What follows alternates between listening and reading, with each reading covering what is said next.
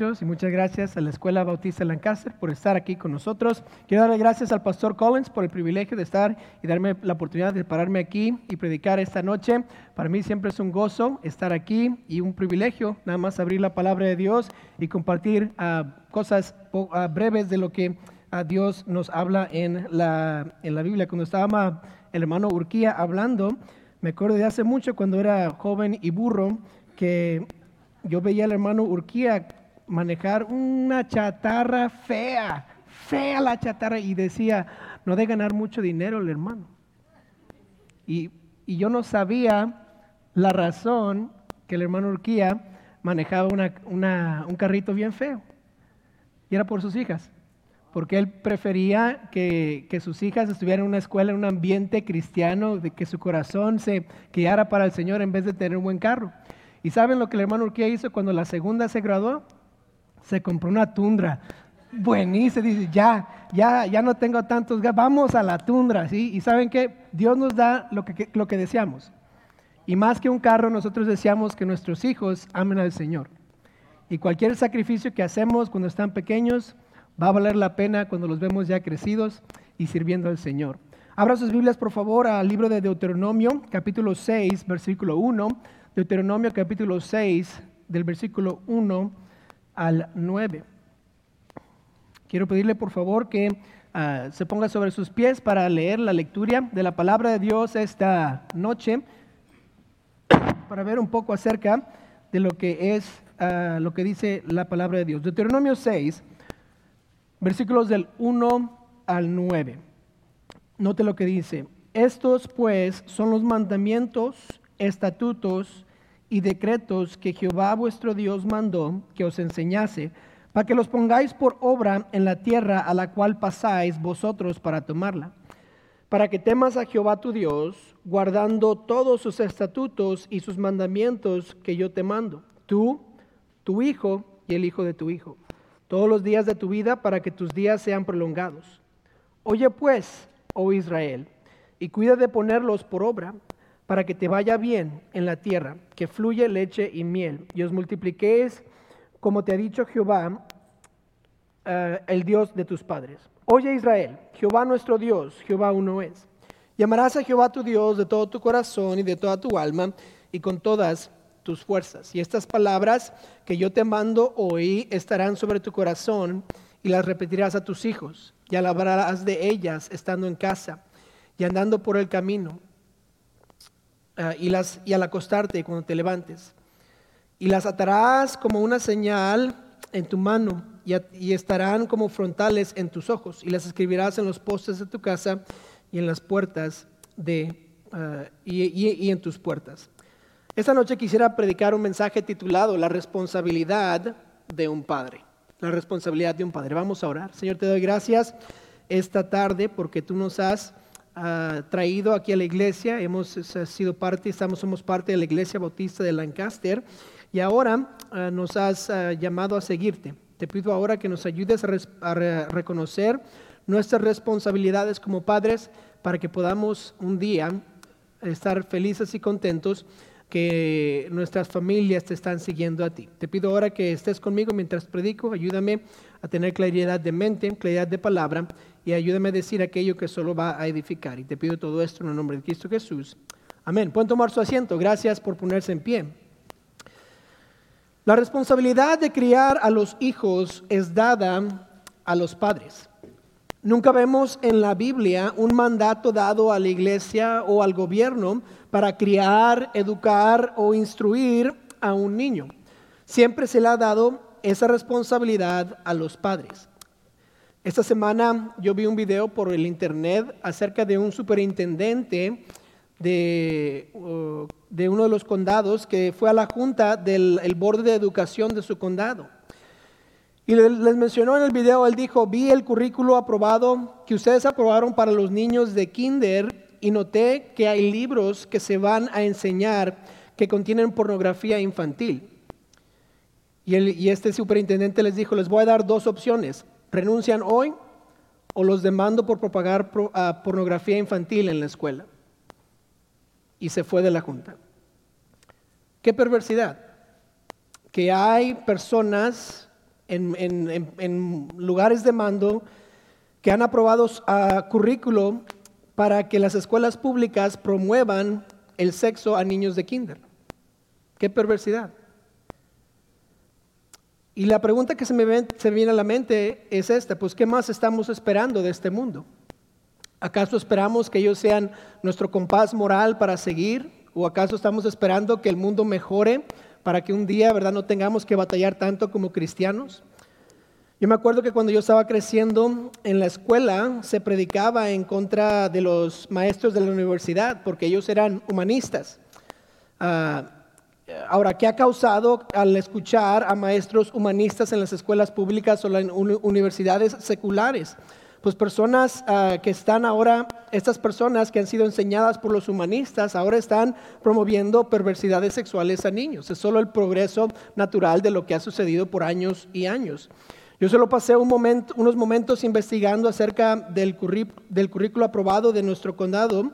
Ah, usted puede pasar, digamos, unos momentos investigando qué se está enseñando en el condado de Los Ángeles y usted va a encontrar evolución, humanismo, homosexualismo, ateísmo, etcétera, etcétera.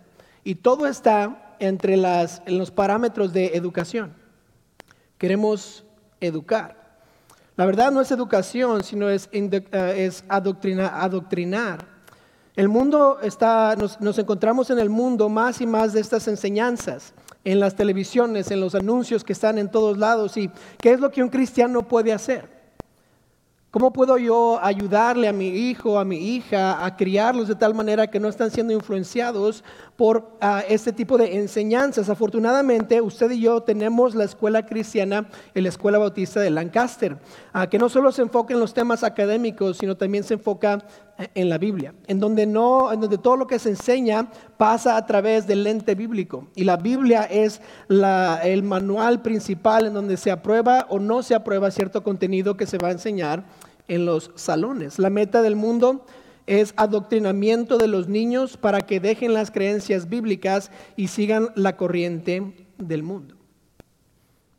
Santiago 4:4, oh almas adúlteras, ¿no sabéis que la amistad del mundo es enemistad contra Dios?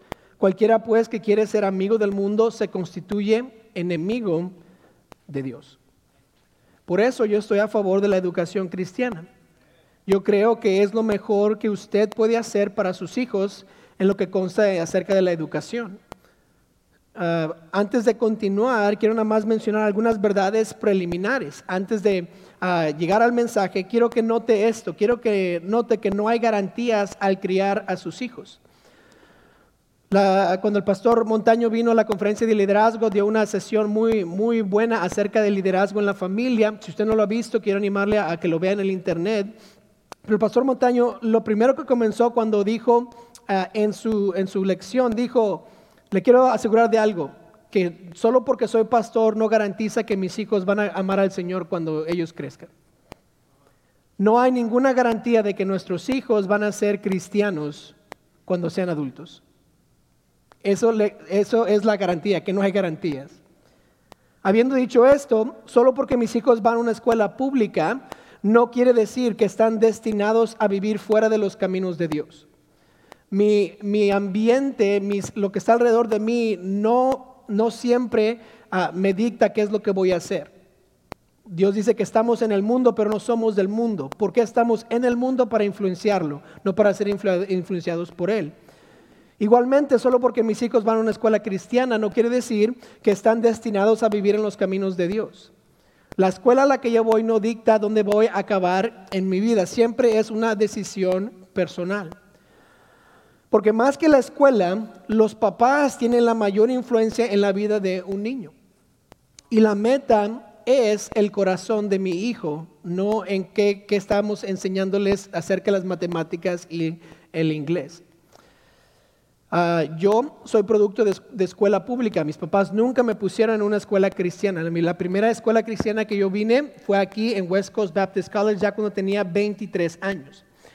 Entonces, no quiere decir que porque yo voy a una escuela pública estoy destinado a vivir para el mundo. La hermana Cecilia Villarreal también trabaja aquí en la iglesia. Ella fue a la escuela pública. Chris Herrera nos está ayudando y casi se graduó de West Coast Baptist College. Él fue a la escuela pública toda su vida. No importa si usted va a la escuela pública, sus hijos pueden ir y hacer algo para el Señor. Sin embargo, ah, y de igual manera, solo en la escuela cristiana yo conozco muchos de nuestros jóvenes que tristemente no han continuado con los caminos de Dios y sus padres hicieron todo todo lo posible, fueron buenos hombres y mujeres, les dieron las oportunidades grandes y ellos decidieron irse al mundo. Mi esposa y yo estábamos hablando de alguien que vino al, colegio con nosotros y lo encontramos en el internet, ya no es cristiano, ya no va a la iglesia, tiene su, su podcast para hacer otras cosas y quiere influenciar a otros a salirse de los caminos de Dios porque aquí solo fue algo malo para él. Qué triste. Pero no hay garantías. Lo que sí hay es mayor probabilidades. Ahora, lo que usted quiere hacer como padre es saber que al final de su jornada de criar a sus hijos, usted va a tener la conciencia limpia diciendo algo así, yo hice todo lo posible para criar a mis hijos en los caminos de Dios. Y cuando yo me ponga y me pare enfrente de, de, Dios y Dios me diga, ¿qué hiciste con tus hijos? Yo le voy a decir, Señor, yo hice esto, esto, esto y esto. Y ellos escogieron irse a un lado. No fue por mí. Tú sabes, Señor, no te estoy mintiendo. Yo hice todo lo posible en mis manos. Eso debe ser nuestra meta como padres al final de criar nuestros hijos. Con que amen a Dios nuestros hijos sería suficiente. Con que se queden en los caminos de Dios sería suficiente. Ya sea que sus hijos amen a Dios o no, usted debe de pararse enfrente de Dios algún día y decir, no fue mi culpa, Señor. Yo hice todo lo posible. Eso es lo que queremos, es nuestra meta como padres. Entendemos una cosa, no estamos en contra de los niños y los jóvenes que se van a las escuelas públicas. Si usted está yendo a una escuela pública, no tiene que sentirse mal Ah, los amamos, queremos que sirvan a Dios con sus vidas, no dejen que alguna situación mala en la escuela les impida servir al Señor y seguir los mandamientos del Señor. Pero sí queremos animar a familias a tomar pasos de fe, a criar a, niños y niñas, jóvenes y jovencitas que amen al Señor, que sean distintos, que sean diferentes y que no sean cambiados por el mundo. En nuestro pasaje de hoy, vemos claramente una responsabilidad dada a los padres. Desde que Dios sacó el pueblo de Israel a Egipto, hasta este momento Él les dio ahora mandamientos para que hicieran lo correcto delante de Él. Y como padres no les dejó solos, sino les dio instrucciones para sus hijos, para que ellos pudieran instruir a sus hijos. Entonces, ¿cuál es la responsabilidad que yo tengo como padre? Quiero ver de este pasaje tres aspectos de la responsabilidad de un padre. Tres aspectos de la responsabilidad de un padre. Quiero que note el primer aspecto que es seguir los mandamientos de Dios. Queremos seguir los mandamientos de Dios. En el versículo 1 dice, esto pues son los mandamientos, estatutos y decretos que Jehová vuestro Dios mandó que os enseñase para que los pongáis por obra en la tierra a la cual pasáis vosotros para tomarla. Note, versículo 2. Para que temas a Jehová tu Dios, guardando todos sus estatutos y sus mandamientos que yo te mando. Tú, tu hijo y el hijo de tu hijo, todos los días de tu vida, para que tus días sean prolongados. Oye pues, oh Israel, y cuida de ponerlos por obra para que te vaya bien en la tierra que fluye leche y miel. Y os multipliquéis, como te ha dicho Jehová, el Dios de tus padres. Oye Israel, Jehová nuestro Dios, Jehová uno es. Llamarás a Jehová tu Dios de todo tu corazón y de toda tu alma y con todas tus fuerzas. Notó que una y otra vez en este pasaje dice que hay que ponerlos por obra o guardar los mandamientos de Dios. En otras palabras, hay que seguir los mandamientos de Dios. En el versículo 2 dice que la progresión a seguir los mandamientos comienza con el Padre. Dice tú, después tus hijos y al final los hijos de tus hijos. Está hablando de aquel padre que comienza, que, que está, es responsable por su familia. Está dándole la responsabilidad de seguir los mandamientos a los padres. Dios le dice, tú vas a seguir los mandamientos y después tus hijos y los hijos de tus hijos. Si una casa no sigue a Dios, es la responsabilidad del padre de familia arreglar su casa para que pueda seguir a Dios. No hay otra, no hay otra persona responsable, sino es su responsabilidad como padre seguir los mandamientos de Dios. Dios no le dijo al gobierno ni al sacerdote, le dijo a los padres, tú debes de seguir los mandamientos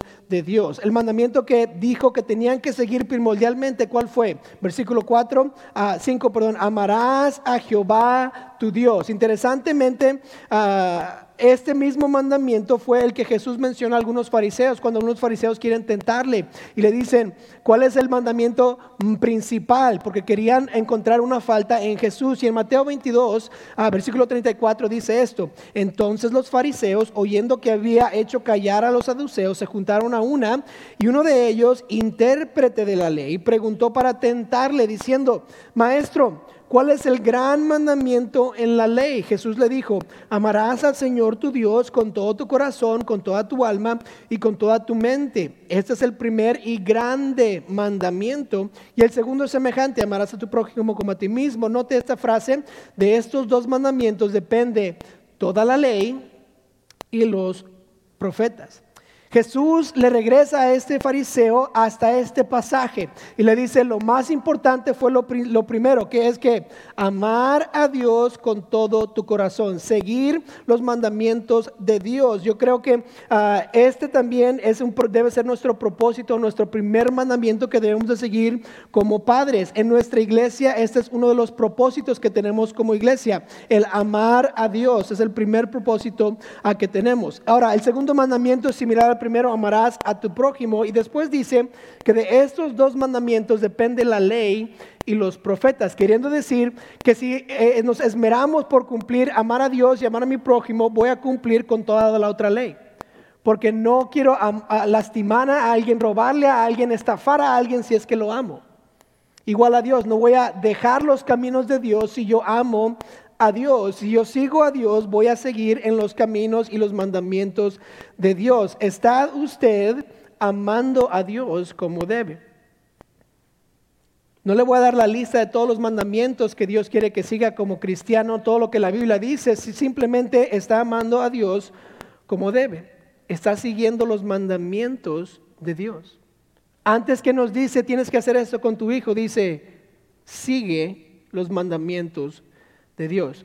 Mi papá era un, ah, cuando, vivíamos en México, mi papá era ah, un pastor, mi papá predicaba. Y obviamente como hijo de pastor, yo me sentaba, ¿dónde creen? Ahí, ahí donde está mi hija, ahí me sentaba yo. Y me sentaba escuchando a mi papá. ¿Y saben de cuántos sermones me acuerdo de los que él predicaba? De ni uno. Cero. Papá, papá ¿te acuerdas de mis sermones? No. Me acuerdo sentarme ahí, pero ¿saben de lo que sí me acuerdo? Yo me acuerdo que cuando, cuando la ofrenda pasaba, el patio de la ofrenda pasaba, yo estaba parado al lado de mi papá, mi papá sacaba su cartera y todo lo que tenía en su cartera se lo daba al platillo de la ofrenda. Una y otra vez, cada servicio, lo que sea que tenía, a la ofrenda. De eso me acuerdo. ¿Saben de qué me acuerdo? Me acuerdo que él me llevaba a ganar almas.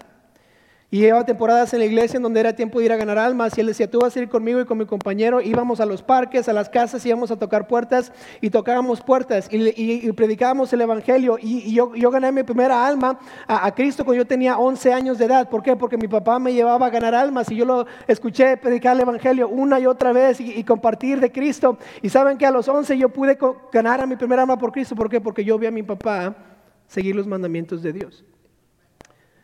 Yo me acuerdo ir con mi papá cuando estábamos plantando iglesias allá en México y, me acuerdo que él nos llevaba. Íbamos a un, pueblecito y, papá decía, y los que venían con él, vamos a ir a todas las puertas y tocábamos las puertas y, plantamos una iglesia ahí en un pueblo. Y después vinimos a Florida porque mi papá iba a ir a, a la escuela, e iba a sacar su maestría. ¿Y saben lo que mi papá hizo en vez de estudiar? Plantó otra iglesia.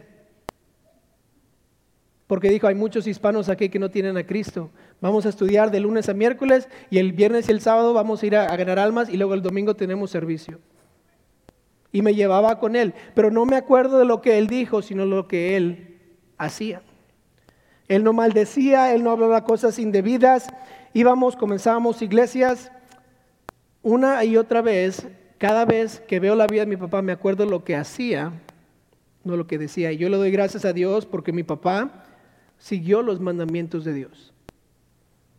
Él vio su vida como un siervo de Dios y siguió los mandamientos de Dios. Querido Padre, ¿cómo está siguiendo los mandamientos de Dios?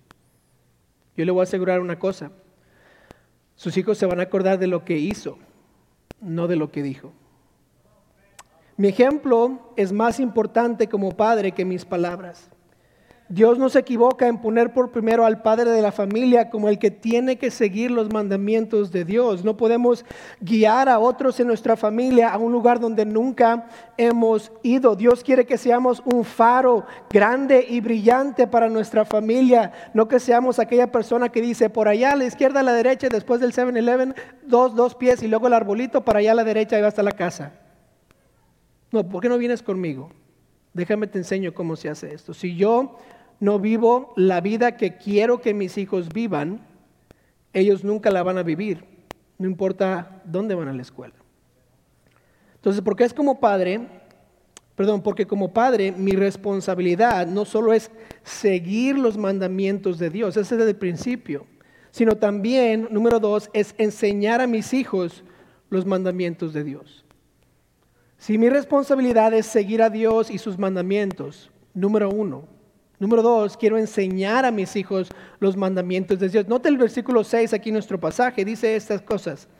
Y estas palabras que yo te mando hoy estarán sobre tu corazón y las repetirás a tus hijos y hablarás de ellas estando en tu casa y andando por el camino y al acostarte y cuando te levantes y las atarás con una señal en tu mano y estarán como frontales entre tus ojos. Y las escribirás en los postes de tu casa y en tus puertas.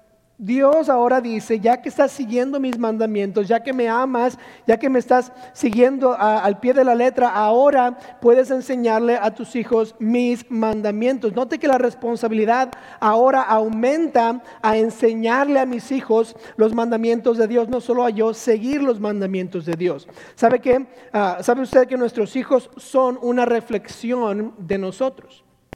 Ellos necesitan saber ¿Por qué? Eh, porque yo les enseño de Dios y yo vivo los mandamientos de Dios. Ellos están solamente reflejando lo que yo soy como padre. Efesios 6:4 dice, y vosotros padres no provoquéis a ira a vuestros hijos, sino criadlos que en disciplina y amonestación del Señor. Dios quiere que criemos a nuestros hijos en los caminos de Dios y que no los provoquemos a la ira. La manera de provocar a un hijo a la ira es cuando no vivo yo como padre lo que le enseño con mis palabras. Por eso Dios nos manda a seguir sus mandamientos primero y a, llamarle primero para que cuando le enseñemos a, mis, a nuestros hijos a amar a Dios, ellos no se enojen de nuestras inconstancias como seguidores del Señor o como, como sus padres. Dios le manda a los hijos a escuchar a los padres. Sabemos en Proverbios 1.8, oye hijo mío la instrucción de tu padre y no desprecies la dirección de tu madre. Pero qué tan frustrante sería para niños escuchar de sus padres ah, que tienes que amar a Dios y tienes que seguir sus mandamientos y no digas eso y no hagas eso. Y ahora los mandamos a la escuela y escuchan por ocho horas al maestro que no cree en Dios. Frustra. Empiezan a pensar, pero si, si papi me dice esto y dice, ve a la escuela, necesitas estudiar porque necesitas sacar buenas calificaciones y ser un buen doctor y ganar mucho dinero y ahora esta persona en donde mi papá me está poniendo no dice lo que mi papá dice. Qué confuso para un niño sería.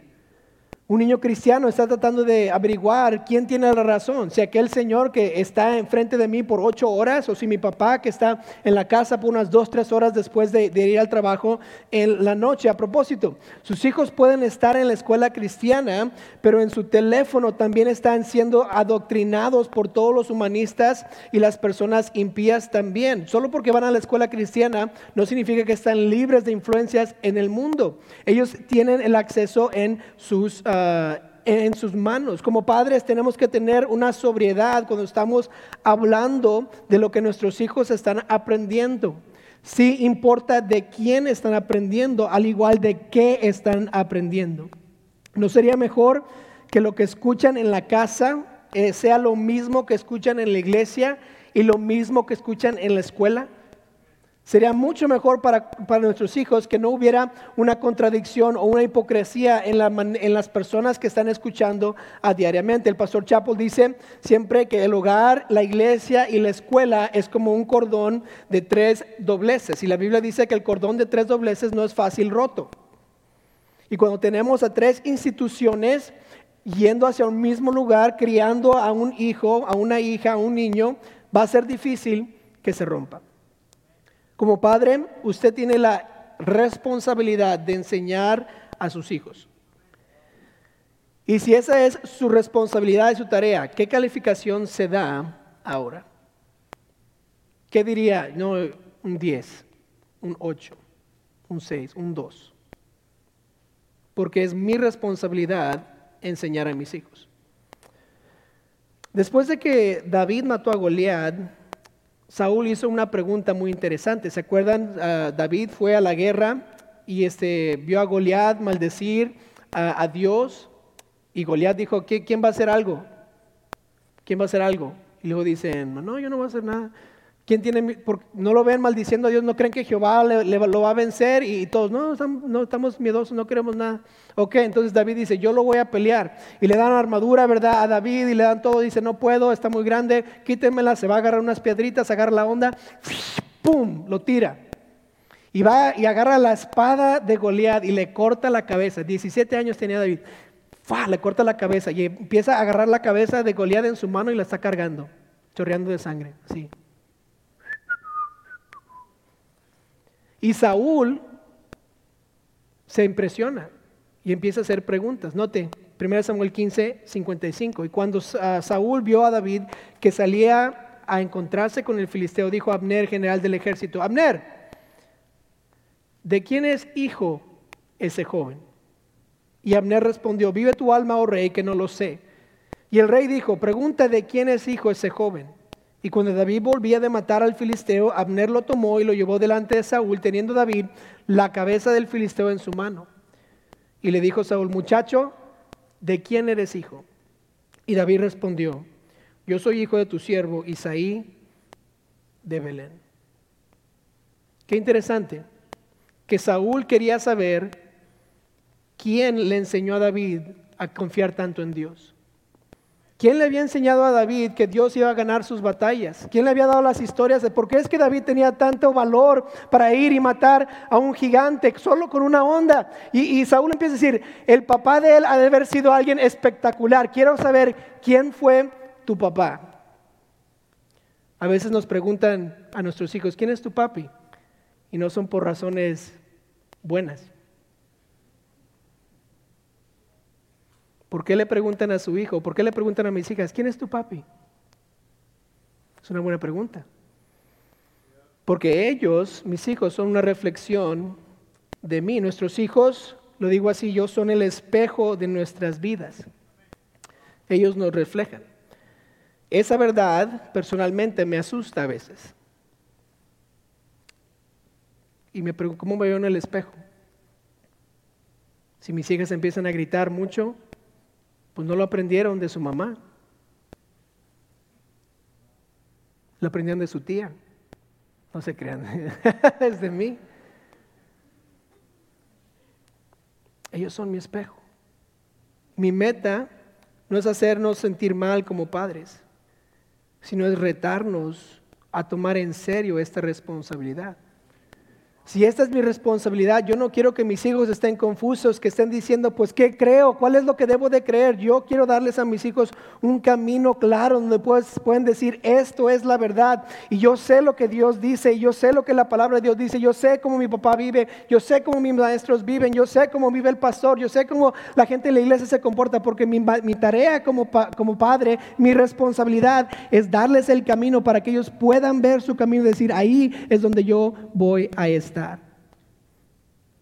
Porque todos van a decir, ¿quién es el padre de ese muchacho? ¿Quién es el padre de esa señorita? Y eso es mi reflexión. ¿Qué le estoy dando a mis hijos para que ellos reflejen?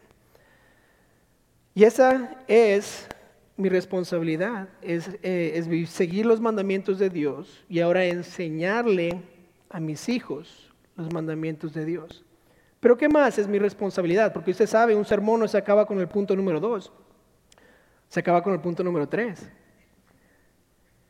Y la responsabilidad que sigue es mantener al frente los mandamientos de Dios mantener al frente los mandamientos de Dios. ¿Qué es lo que sucede cuando escuchamos un mensaje como este? Nos, motivamos y decimos, eso es lo que vamos a hacer, vamos a ir y seguir a seguir a Dios y enseñar a nuestros hijos y lo vamos a hacer. Y luego, ¿qué dice Dios? Versículo 12, 6, capítulo 6, versículo 12. Cuídate de no olvidarte de Jehová, que te sacó de la tierra de Egipto, de casa de servidumbre. Uf. ¿Por qué es que los israelitas se iban a olvidar de lo que Jehová hizo? ¿Qué, cosas? Vaya el versículo 16. No tentarás, tentaréis a Jehová vuestro Dios como lo tentasteis en masa. Guardad cuidadosamente los mandamientos de Jehová vuestro Dios y sus testimonios y sus estatutos que te ha mandado. Y haz lo recto y bueno ante los ojos de Jehová para que te vaya bien y entres y poseas la buena tierra que Jehová Jehová juró a tus padres para que Él arroje a tus enemigos de delante de ti, como Jehová ha dicho. Mañana, cuando te preguntare tu hijo, note diciendo, ¿qué significan los testimonios y estatutos y decretos que Jehová nuestro Dios mandó? Entonces dirás a tus hijos, nosotros éramos siervos de Faraón en Egipto y Jehová nos sacó de Egipto con mano poderosa. Jehová hizo señales y milagros grandes y terribles en Egipto sobre Faraón y sobre toda su casa delante de de nuestros ojos. Todo este pasaje al final dice, ahora ya que saben los mandamientos, ya que siguen los mandamientos, ya que enseñan los mandamientos, manténganse, recuerden. Como humanos es bien fácil olvidarnos de, de muchas cosas. Y Dios sabía que es fácil olvidarse de los mandamientos de Dios. Ya después de que vemos la grandeza de Dios y pasan los años, como que ya no es tan impresionante lo que sucedió hace 10 años. Ya no es tan impresionante cómo es que Dios nos salvó de, nuestra vieja vida.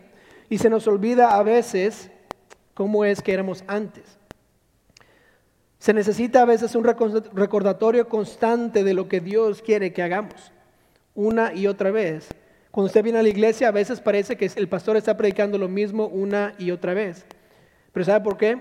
Porque sí está predicando lo mismo una y otra vez. La Biblia sigue, sigue, sigue igual desde hace dos mil años. Lo que está en la Biblia se predica, la Biblia se repite muchas veces y el pastor solo es fiel a lo que dice la Biblia. Y si se escucha igual es porque es la Biblia. Es igual. ¿Por qué? Porque usted y yo necesitamos ser recordados de muchas cosas. A mí no me gusta eso. ¿Cuántas veces come pollo y arroz, hermanos? No solo una vez al año. Yo como como tres veces a la semana pollo y arroz. Está bien escuchar lo mismo una y otra vez y otra vez, porque necesito recordar los mandamientos de Dios. Nuestra mente es buena para imaginar, pensar y planear, pero no es buena para acordarse. Nosotros muchas veces tomamos notas, ¿verdad? ¿Por qué? Porque se nos va a olvidar las cosas. ¿A quién le ha pasado, verdad? Amor, puede recoger la leche, el azúcar y el pan antes de venir a la casa. Llega a la casa, ah, ¿dónde está la leche? Mm. Tres cosas te pedí, ¿por qué no te acordaste? Porque no, no somos así, no nos acordamos de cosas. En jueces capítulo 8, versículo 33, estamos hablando de Gedeón, ya después de que murió, y Gedeón, como era un buen juez en Israel, él ah, saca y libera al pueblo de Israel de los madianitas, y por toda su vida está juzgando a los hijos de Israel y ellos se mantienen en los caminos de Dios. Pero al morir Gedeón, ¿se acuerdan lo que pasó? Aconteció que cuando murió Gedeón, los hijos de Israel volvieron a prostituirse yendo tras los Baales y escogieron por Dios a Baal Berit. Y no se acordaron los hijos de Israel de Jehová su Dios, que los había librado de todos sus enemigos en derredor. Muchas veces pensamos que porque lo hice una vez o lo escuché una vez, eso es suficiente, pero la verdad es que usted y yo necesitamos ser acordados de lo mismo una y otra vez. Y Dios dice a tus hijos, mantén al frente los mandamientos que yo te he dado. ¿Por qué? Porque se les van a olvidar a ellos y te van a olvidar a ti. Y tenemos que mantener las cosas de Dios, los mandamientos de Dios al frente en nuestros hogares día tras día. Qué tan fácil se nos olvida lo que Dios ha hecho por nosotros a veces. ¿Qué, mejor, ah, qué mejor manera entonces de acordarnos de los mandamientos de Dios o que nuestros hijos se acuerden de los mandamientos de Dios que en la escuela cristiana? Cada día ellos leen la Biblia y la Biblia está al centro de lo que hacen. Tienen capilla una vez a la semana, hay lecciones bíblicas, hay principios bíblicos que se ejecutan todos los días y es más fácil olvidarse de algo cuando se es más fácil, perdón, olvidarse de algo cuando se lo están recordando diariamente, día tras día, una y otra vez. Es, tan emocionante escuchar a mis hijas venir de la escuela y decirme las, historias bíblicas que aprendieron ese día, cómo es que fueron recompensadas por su comportamiento y cómo es que a veces les dan ah, ah, este, reconocimientos por su carácter cristiano para que ellos entiendan que no toda la vida es acerca de, eh, de cuánto es la calificación, sino que también te comportas también. Es algo en tremendo y qué tan gran ayuda la escuela cristiana es a mí como padre para ayudarle a mis hijos a recordar los mandamientos de Dios un día tras otro día tras otro día. Si yo necesito recordar los mandamientos de Dios, también mis hijos. Si yo necesito vivir la vida cristiana, seguir los mandamientos de Dios, también mis hijos.